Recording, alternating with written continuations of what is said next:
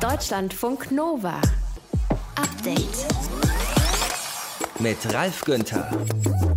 Die Idee des Mietendeckels in Berlin ist vielleicht für den einen Mieter oder die andere Mieterin ein schöner Wunschtraum gewesen, damit die Mieten nicht weiter steigen, steigen und steigen.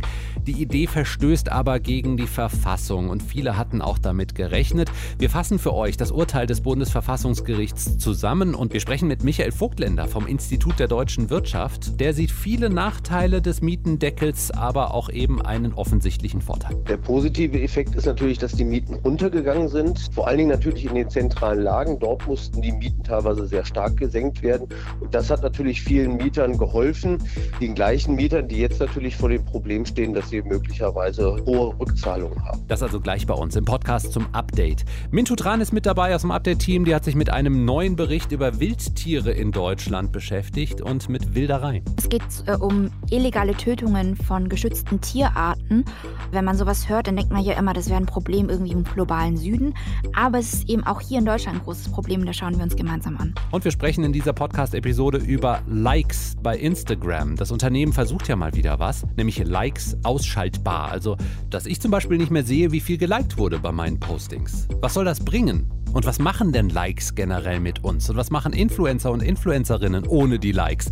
Wie würde sich Social Media Beraterin Claire entscheiden? Oh, gute Frage. Ich glaube, ich würde Likes nicht mehr sehen wollen. Einfach mal, um zu gucken, was das so mit mir macht. Das ganze Gespräch in diesem Podcast zum Update am 15. April 2021. Danke fürs Klicken, Laden und Hören. Deutschlandfunk Nova. Hunderttausende Mieterinnen und Mieter sind betroffen. Der Mietendeckel, den Berlin vergangenes Jahr beschlossen hat und der fünf Jahre lang gelten sollte, ist unwirksam von vielen genauso auch erwartet worden, dass das Bundesverfassungsgericht sagt, nein, hätte niemals eingeführt werden dürfen, der Mietendeckel. Das hat heute das Bundesverfassungsgericht klargestellt. Das bedeutet, dass die Mieten in Berlin wieder stärker steigen können und auf viele Mieter und Mieterinnen sogar Rückzahlungen zukommen, wenn das vorher so vereinbart wurde im Mietvertrag, dass man das eben dann nachzahlen muss, wenn das Bundesverfassungsgericht sagt, ist verfassungswidrig. Klaus Jansen aus der Deutscher Funk Nova Nachrichtenredaktion. Erstmal, wie hat denn das Bundesverfassungsgericht das Urteil heute begründet? Das Gericht hat äh, ganz klar gesagt, der Berliner Senat, der war einfach nicht zuständig. Also das Mietrecht, das ist im Jahr 1900 in Kraft getreten und das ist klar Bestandteil des bürgerlichen Gesetzbuchs, also Aufgabe des Bundes und nicht der Bundesländer. Und dazu kommt, dass es seit 2015 ja auch das Instrument der Mietpreisbremse gibt äh, für begehrte und teure Wohnlagen. Und diese Mietpreisbremse hat der Bund beschlossen. Und eine zweite Regelung, wie den Berliner Mietendeckel, sagen die Verfassungsrichter, die kann so parallel nicht dazu existieren. Der Mietendeckel galt ja nicht für alle Wohnungen in Berlin, sondern nur eben für bestimmte, für ältere Wohnungen oft. Was heißt das denn jetzt für alle in Berlin, die in so einer Wohnung leben? Ja, von dem Urteil sind neun von zehn Mietwohnungen betroffen in Berlin, etwa 1,5 Millionen Wohnungen insgesamt. Und weil es den Mietendeckel nie hätte geben dürfen, wie jetzt rauskam, müssen einige tatsächlich nachzahlen, weil die Miete ohne Mietendeckel einfach teurer gewesen wäre. Ja, und jetzt kommt es stark darauf an, bei wem du äh, die Wohnung angemietet hast. Also der Immobilienkonzern Deutsche Wohnen, der hat schon gesagt, dass es Nachforderungen geben wird. Im Schnitt äh, sollen das 430 Euro pro Mieter sein, sagt zumindest das Unternehmen. Äh, das betrifft Menschen in rund 100.000 Mietwohnungen in Berlin. Die müssen jetzt oft ihre teurere Miete und dazu noch die Rückzahlung stemmen. Wie das sozial abgefedert werden soll, das ist jetzt noch nicht klar. Und wenn du eine Wohnung zum Beispiel vom Konzern Vonovia hast, die besitzen mehr als 40.000 Wohnungen in Berlin, äh, dann musst du dagegen nichts zurückzahlen. Es ist also jetzt wirklich sehr unterschiedlich. Und es sind ja immer noch viele Wohnungen in Berlin im Privatbesitz und noch nicht in Konzernhand. Den Mietendeckel hat die rot-rot-grüne Berliner Landesregierung eingeführt. Die steht jetzt mit hm. dieser Regelung ja quasi von einem Trümmerhaufen? Das kann man so sagen. Ja, das ist wirklich eine schwere Niederlage für SPD, Linke und Grüne. Äh, die Berliner Regierung, die wollte ja eigentlich was Gutes tun für viele Mieterinnen und Mieter, nämlich, dass diese Spirale aus ständig steigenden Mieten mal gestoppt wird, zumindest mal für ein paar Jahre. Aber andere Parteien, FDP, CDU, CSU, AfD, die haben von Anfang an gesagt, das ist halt rechtlich so nicht möglich. Und äh, ja, die haben jetzt Recht bekommen. Es haben ja auch 284 Abgeordnete der Bundestagsfraktionen von CDU, CSU und FDP gegen diesen Mietendeckel geklagt. Und was sagt die Bundesregierung dazu? Ja, Innenminister Horst Seehofer von der CSU, der ist ja dann zuständig als Bauminister. Der ist auch froh, dass äh, der Mietendeckel jetzt Geschichte ist, hat er heute gesagt. Äh, das war der völlig falsche Weg, meint er. Ähm, das habe nur für Unsicherheit gesorgt, Investitionen auf dem Wohnungsmarkt ausgebremst und keine einzige neue Wohnung geschaffen. Ja, und dass es jetzt Rechtsklarheit gibt, das äh, hat natürlich auch die Immobilienwirtschaft begrüßt. Und jetzt? Also Mietendeckel gibt es nicht mehr. Es gibt die Mietpreisbremse, die hast du gerade schon angesprochen. Und da mhm. haben viele den Eindruck, die wirkt nur bedingt. Die Mietpreise ja. steigen ja teils immer noch. Ja, deshalb ist nach dem Mietendeckel auch vor dem Mietendeckel, das ist zumindest die Forderung von Berlins regierendem Bürgermeister Michael Müller, der sagt, wenn es ein Bundesland nicht beschließen darf, dann muss es eben der Bund tun. Äh, der SPD-Politiker, der hat heute ein Mietenmoratorium gefordert, überall da, wo die Wohnlage angespannt ist. Also im Grunde ist das ein Mietendeckel. Das fordert unter anderem auch äh, der Deutsche Mieterbund und auch die Grünen und die Linke, die wollen, dass sich was ändert. Also das könnte wirklich ein wichtiges Thema werden jetzt im Bundestagswahlkampf. Der Berlin Berliner Mietendeckel jedenfalls ist Geschichte. Das hat das Bundesverfassungsgericht heute beschlossen. Ist das Experiment Mietendeckel damit endgültig gescheitert oder wäre sowas in der Art bundesweit sogar möglich, wie es heute einige fordern? Darüber sprechen wir unter anderem mit Michael Vogtländer vom Institut der deutschen Wirtschaft. Einen schönen guten Abend. Ja, guten Abend, Herr Günther. Wie sehen Sie das? Bundesweiter Mietendeckel oder ist dieses Experiment komplett gescheitert?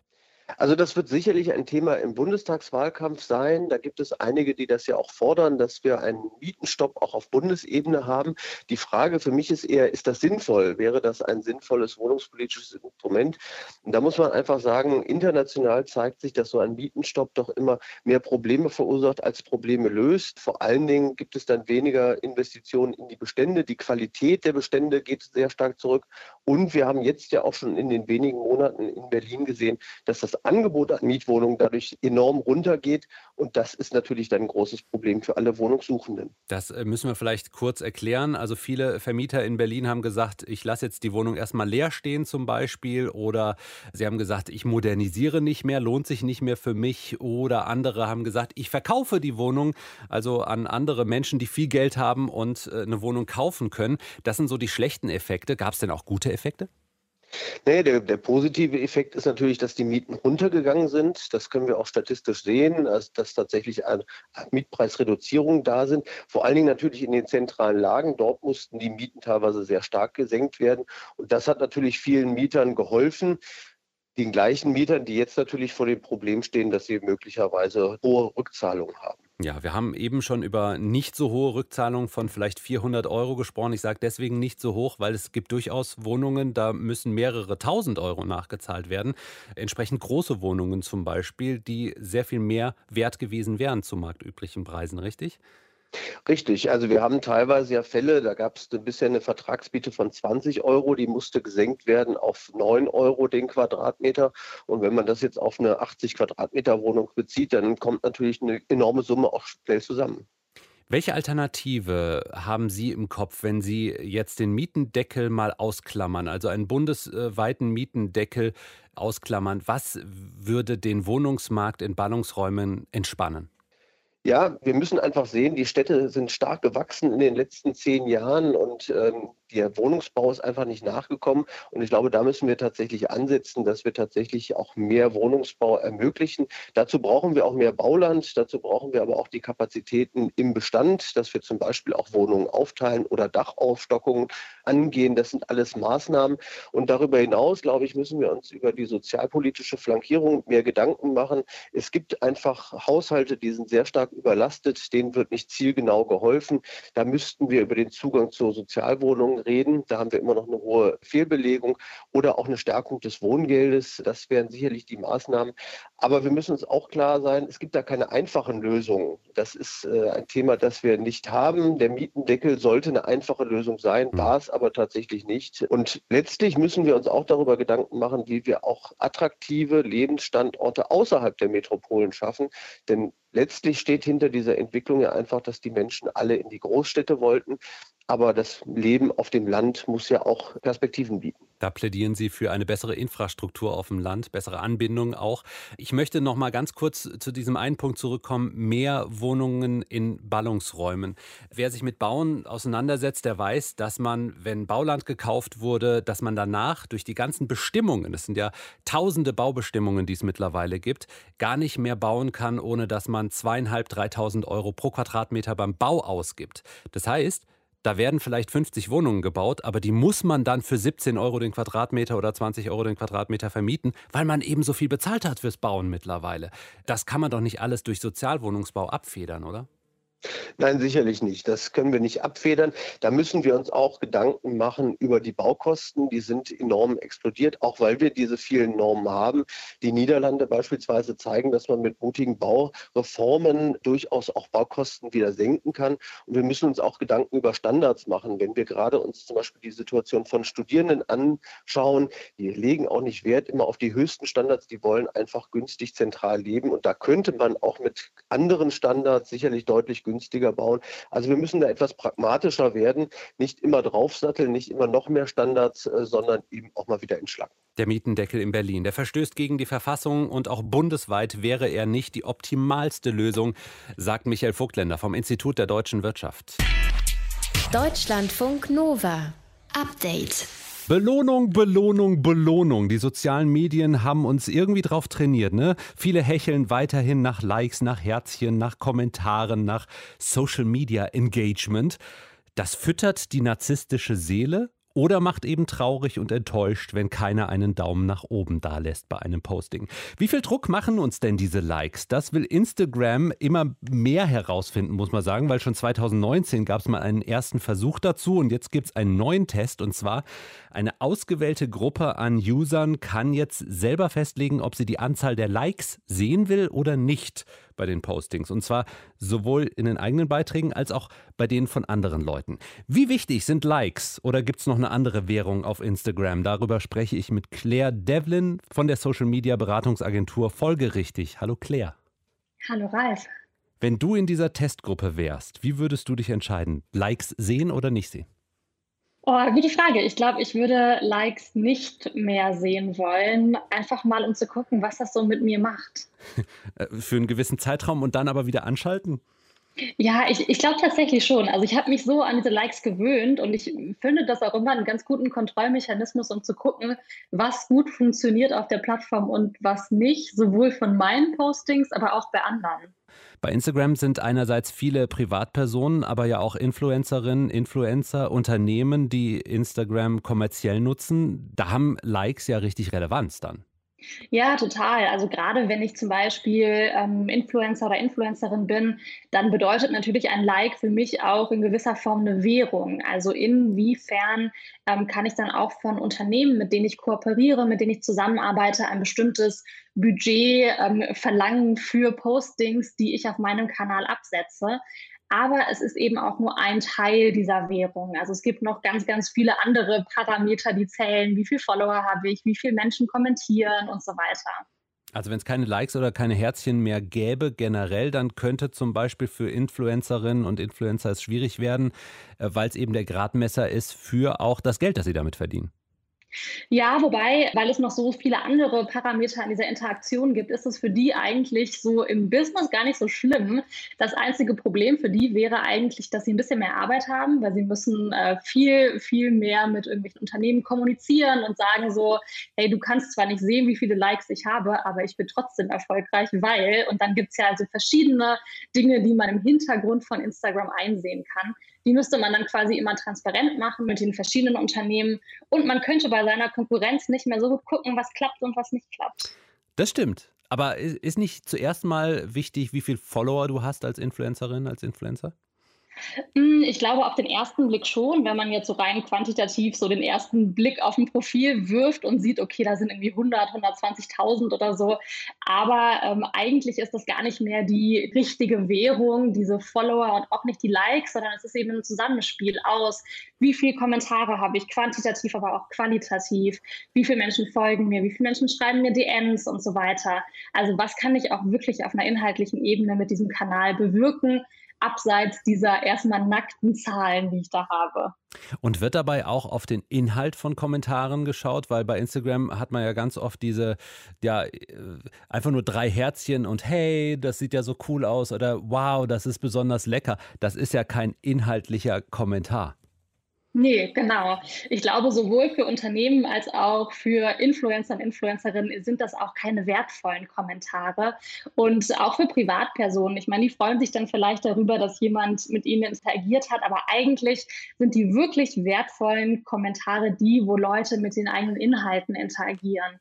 Und deshalb zählt wirklich immer mehr der Inhalt. Und deshalb ist auch, dass diese Likes jetzt verschwinden, das ist gar nicht so relevant, würde ich sagen. Das hilft vielleicht den bisschen jüngeren Instagram-Nutzer und Nutzerinnen, deren Selbstwertgefühl und Selbstbewusstsein auch viel von sowas abhängt. Aber für ähm, Influencer und Unternehmen ist das gar nicht so schlimm, glaube ich, wie viele meinen gerade. Hm. Erfolg bei Instagram ist ein Zusammenspiel aus ganz unterschiedlichen Parametern, sagt Claire Devlin von der Social Media Beratungsagentur folgerichtig. Und da sind die Likes nur ein kleiner Teil davon. Deswegen kann man sie vielleicht tatsächlich jetzt mal abschalten. Ich danke dir. Sehr gerne, ich danke dir. Deutschlandfunk Nova. Update.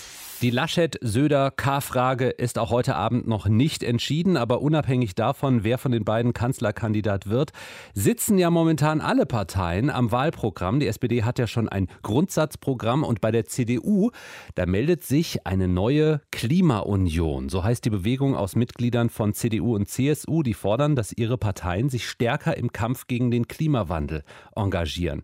Was das genau heißen soll, darüber sprechen wir jetzt mit Wiebke Winter, Chefin der Jungen Union in Bremen und eine der Initiatorinnen der Klimaunion. Hallo, Frau Winter. Moin, danke, dass ich dabei sein darf. Klimaunion, was sind deren Ziele? Wir haben genau zwei Forderungen, die uns ganz, ganz wichtig sind. Einmal, wir wollen, dass die CDU und die CSU und damit auch dann hoffentlich ganz Deutschland sich zu einer maximalen Erderwärmung von 1,5 Grad bekennen. Und dafür fordern wir, müssen wir bis spätestens 2040, also in den nächsten 10 bis 20 Jahren, auch klimaneutral werden.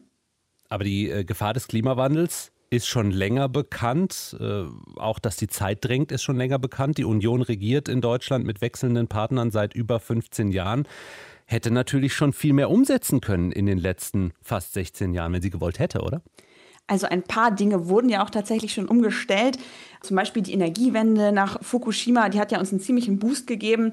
Deutschland ist das Land mit dem höchsten Anteil an erneuerbaren Energien. Aber ich denke auch, dass wir da noch ehrgeiziger werden können. Ich bin jetzt 25, kandidiere das erste Mal für den Deutschen Bundestag und möchte mich genau dafür einsetzen.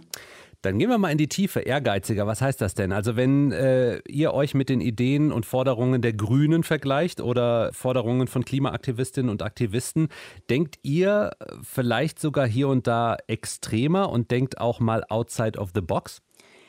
Wir denken, glaube ich, sogar ein bisschen anders tatsächlich nochmal als die grüne Aktivismusbewegung.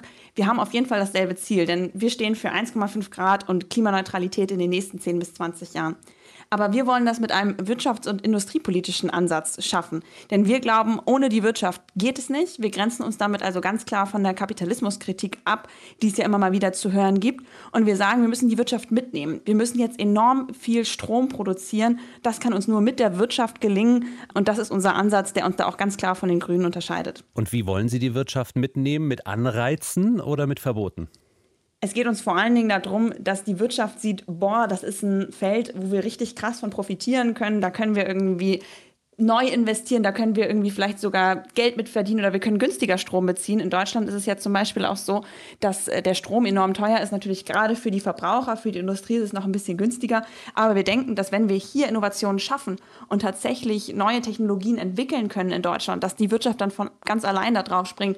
Und ich glaube auch, dass viele Unternehmen schon auf einem richtig guten Weg sind, was Klimaneutralität angeht, was neue Technologien angeht. Das ist allen Unternehmen oder den meisten Unternehmen, die ich kenne, echt richtig, richtig wichtig.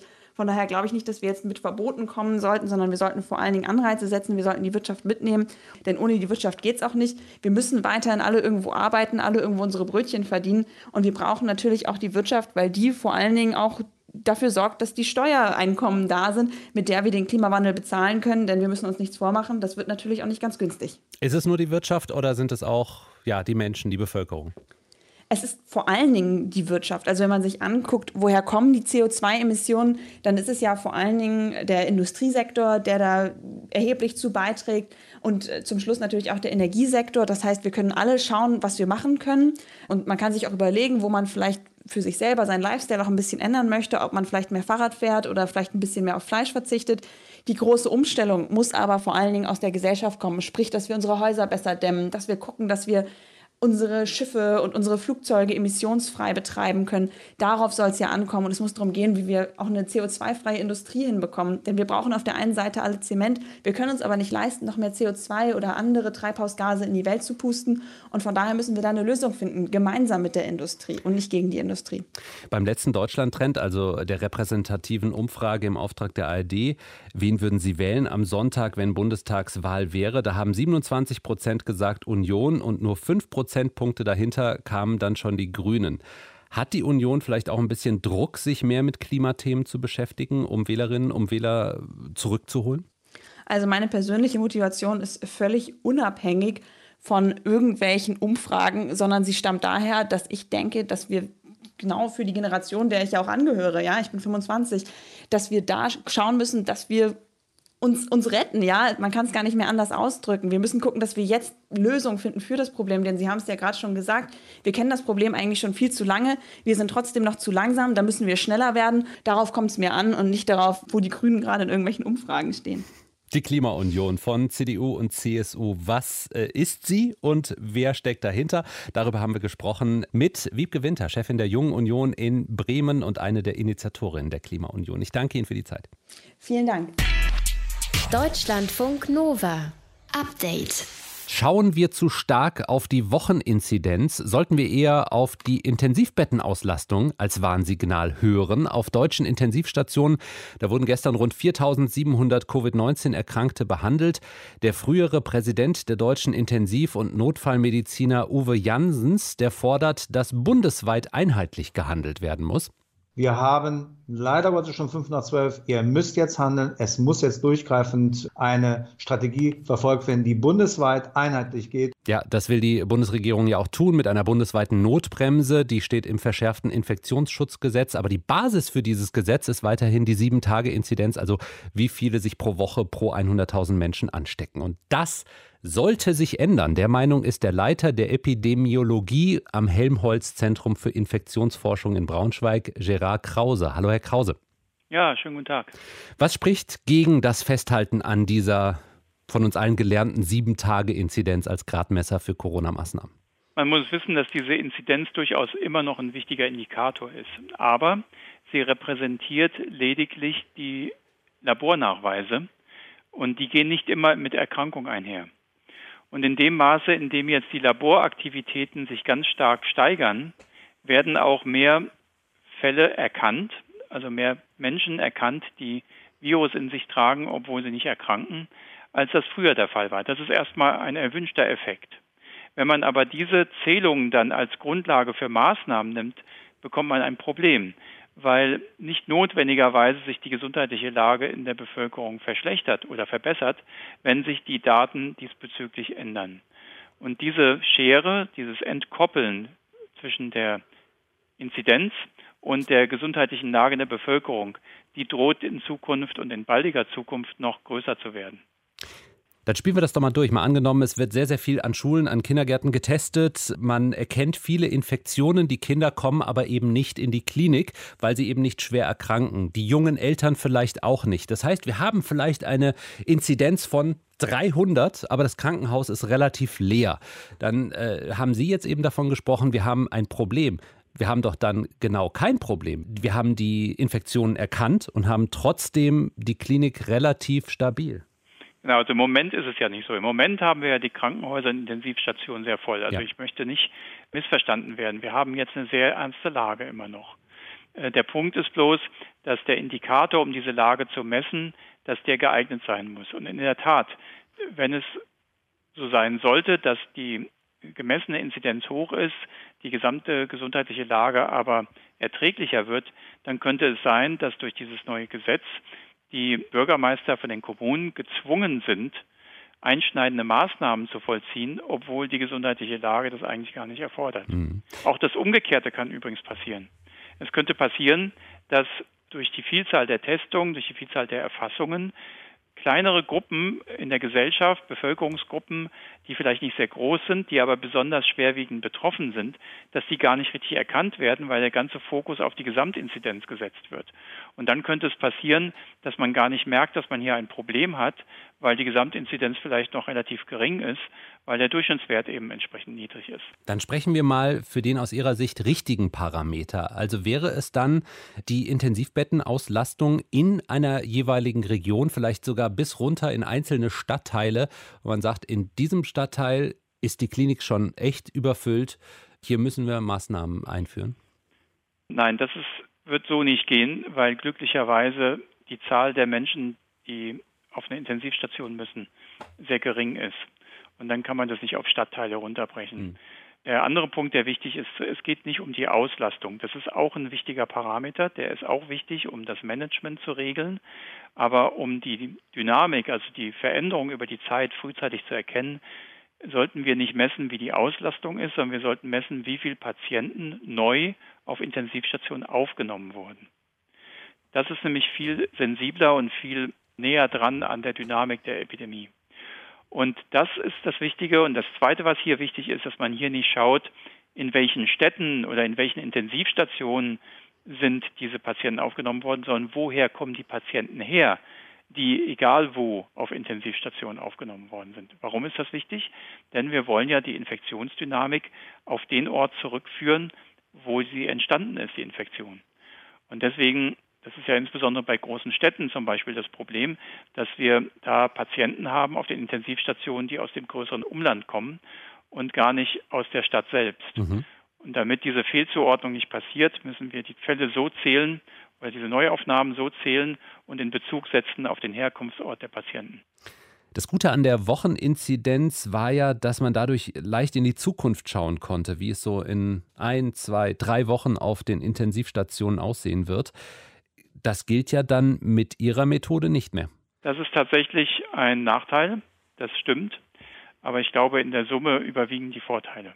Wir sollten mehr auf die Neuanmeldungen von Erkrankten in den Kliniken schauen und weniger auf die Wocheninzidenz. Das sagt der Epidemiologe Gerard Krause vom Helmholtz Zentrum für Infektionsforschung hier bei uns in Deutschlandfunk Nova. Deutschlandfunk Nova. Update. Ich zitiere mal aus einem Brief eines Gefängnisinsassen, der schreibt, ich kenne das echte Arschloch noch nicht, über das echt jeder lästert, weil es echt ein Prolet sein soll. Ein Scheiß Nazi und Bullenstaat Bayern. Äh, so die geschriebenen Worte eines Gefangenen in einem Brief an seine Großnichte, die ebenfalls im Gefängnis sitzt. Der Brief ist nicht angekommen bei ihr, denn die Beamten der Justizvollzugsanstalt, die fanden das gar nicht lustig und haben den Brief zurückgehalten. Mehrere Gerichte haben ihnen Recht gegeben, aber das Bundesverfassungsgericht hat jetzt geurteilt, den Brief, den hätten sie nicht zurückhalten dürfen. Häftlinge haben das Recht auf vertrauliche Kommunikation. Wie dürfen Menschen im Gefängnis überhaupt kommunizieren? Darüber äh, sprechen wir mit Udo Vetter, Anwalt Anwalt für Strafrecht. Guten Abend. Schönen guten Abend. Herr Vetter, wie dürfen Gefangene kommunizieren? Ja, grundsätzlich muss man zwei wichtige Dinge unterscheiden. Einmal die Untersuchungshaft, das heißt, wenn die Ermittlungen in einem Strafverfahren noch laufen, da ist die Kommunikation durch gerichtlichen Beschluss in der Regel stark eingeschränkt. Da findet eine Kommunikationsüberwachung statt. Das läuft praktisch darauf hinaus, in 90 Prozent der Fälle dass alle Briefe des Gefangenen durch einen Richter oder Staatsanwalt gelesen werden und er eigentlich ohne Kontrolle nur mit seinem Verteidiger schreiben darf. Schreiben bedeutet jetzt richtige Briefe, nicht WhatsApp-Nachrichten. Und ähm, dann muss man im anderen Bereich sehen die Strafhaft. Das heißt, wenn das Urteil schon rechtskräftig geworden ist, da sind die Beschränkungen längst nicht so stark. Da gilt eigentlich der Grundsatz, dass Gefangene äh, Briefe schreiben dürfen, so viel sie wollen. Okay. Äh, in diesem Fall wurde jetzt der Brief kontrolliert, gelesen und zurückgehalten. Und da sehen Sie die Entscheidung des Bundesverfassungsgerichtes wahrscheinlich ähnlich. Ja, natürlich ist die Entscheidung richtig. Der Mann saß in Strafhaft, also der unterlag keiner Postkontrolle im Rahmen eines Ermittlungs- oder Gerichtsverfahrens mehr. Und da beschränkt sich ja die Kontrolle durch die Justizvollzugsanstalten eigentlich darauf, im engeren Sinne zu gucken, ob da nicht mit den äh, Briefen irgendwelche Drogen geschmuggelt werden oder ob das Papier gerade mit Drogen laminiert ist, wie ich das in einem Fall schon hatte. Da gab es sehr viele Brieffreundinnen plötzlich, die äh, aus unbekannter Quelle dann Briefe geschrieben haben. Die waren die Briefe, das Papier allerdings mit synthetischen Drogen getränkt. Also diese Kontrolle findet statt, dass die Beamten dabei natürlich ab und zu mal was lesen können ist nicht ganz unmöglich und liegt in der Natur der Sache. Hier haben sie es aber überzogen, weil eben der Gefangene an eine enge Vertraute geschrieben hat. Das Gericht sagt halt ganz eindeutig, Natürlich darf ich nicht Beschimpfungen über Justizmitarbeiter in die Welt schicken, aber es gilt eine Ausnahme im sogenannten beleidigungsfreien Raum. Das ist eben der persönlich engste Kreis, also mit wem man normalerweise am Küchentisch sitzt oder möglicherweise gar das Schlafzimmer teilt, mit dem darf man halt auch mal starke Worte wechseln, ohne dass es direkt strafbar ist. Briefe schreiben heute die wenigsten Menschen. Warum sind Briefe für Gefangene noch so wichtig? Briefe sind für Gefangene extrem wichtig. Gerade in der Untersuchungshaft ist das natürlich so, dass ja auch sonst viele Beschränkungen gelten. Aber ähm, auch in der Strafhaft sind die Briefe ein Kommunikationsmittel, das unerlässlich ist, weil sie halt den Kontakt mit der Außenwelt aufrechterhalten. Man darf ja nicht vergessen, Gefangene haben in der Regel kein WhatsApp, kein Internet, keine Messenger oder ähnliches. Das heißt, Sie können höchstens schreiben oder ab und zu telefonieren. Und gerade in der Corona-Pandemie hatten wir ja noch das Problem oder haben es aktuell noch, dass die Besuche halt unheimlich eingeschränkt werden. Das heißt, ich glaube, es gibt mittlerweile Statistiken, es haben nur noch 20 Prozent der normalen Besuche stattgefunden. Wenn jemand also sowieso nur einmal oder zweimal im Monat Besuch erhalten darf, waren das Einschränkungen. Das kann man dann halt höchstens äh, durch Briefkommunikation aufrechterhalten. Deswegen kann man schon sagen, was das Bundesverfassungsgericht auch sagt, Briefkommunikation ist für Gefangene nicht nur ein Spaß, sondern durchaus auch lebenswichtig, weil sonst die sozialen Bindungen total kaputt gehen. Wenn Sie Kontakt haben zu Gefangenen, äh, wird Ihnen da schon mal ein Brief zugesteckt, den Sie nach draußen schmuggeln sollen? Was machen Sie dann? Ja, ich lehne das ab, weil das äh, ein Verstoß gegen die anwaltlichen Berufspflichten wäre. Wir Verteidiger sind ja Anwälte. Wir wollen für eine möglichst geringe Strafe sorgen, aber wir sind keine Postboten. Wer im Gefängnis sitzt, darf in Briefen schreiben, was er will. Solange der Brief an enge Freunde oder Verwandte geht, können da durchaus auch Beleidigungen drin sein. Udo Vetter, Strafrechtsanwalt, war das hier bei uns in Deutschlandfunk Nova.